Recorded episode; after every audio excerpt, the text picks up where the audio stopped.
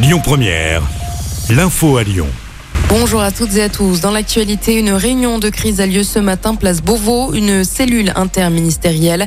Elle a débuté en fin de matinée. Le but, faire le point sur les difficultés d'approvisionnement en carburant en France, alors que 30% des stations-service sont en rupture d'un ou plusieurs carburants.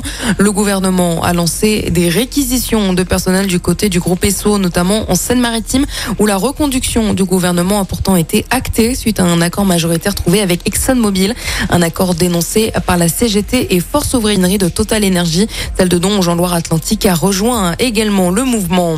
Deux jeunes ont été interpellés par des policiers alors qu'ils siphonnaient le réservoir d'un camion en pleine pénurie d'essence. Ils ont été surpris en flagrant délit dans la nuit de la Saint-Priest. Les deux suspects ont été placés en garde à vue. Selon le progrès, une enquête est en cours. Le nombre de vols avec violence a baissé de 22,70% en septembre par rapport à septembre 2021 selon Gérald Darmanin. Le chiffre est néanmoins une de la délinquance du pays, dont le Rhône. Dans le département, la baisse a atteint les moins 37% sur une année. Sur la même période, les violences dans les transports ont également baissé de 23,07%.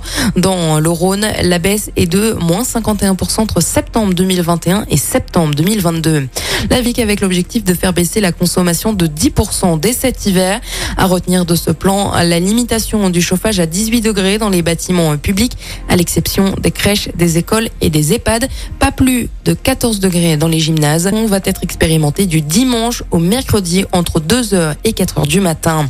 Pour les illuminations de Noël, l'amplitude horaire sera adaptée à 23h et la période d'illumination sera réduite d'une semaine en janvier. Enfin, bonne lieu du 8 au 11 décembre. Avis aux amateurs de street art, c'est aujourd'hui que débute le festival Peinture Fraîche. C'est la quatrième édition de l'événement. Rendez-vous à la halle de Bourg dans le 7e arrondissement de Lyon. Internationaux seront présents. Le festival va durer jusqu'au 6 novembre. Le marché du goût 2022 a lieu aujourd'hui à Lyon.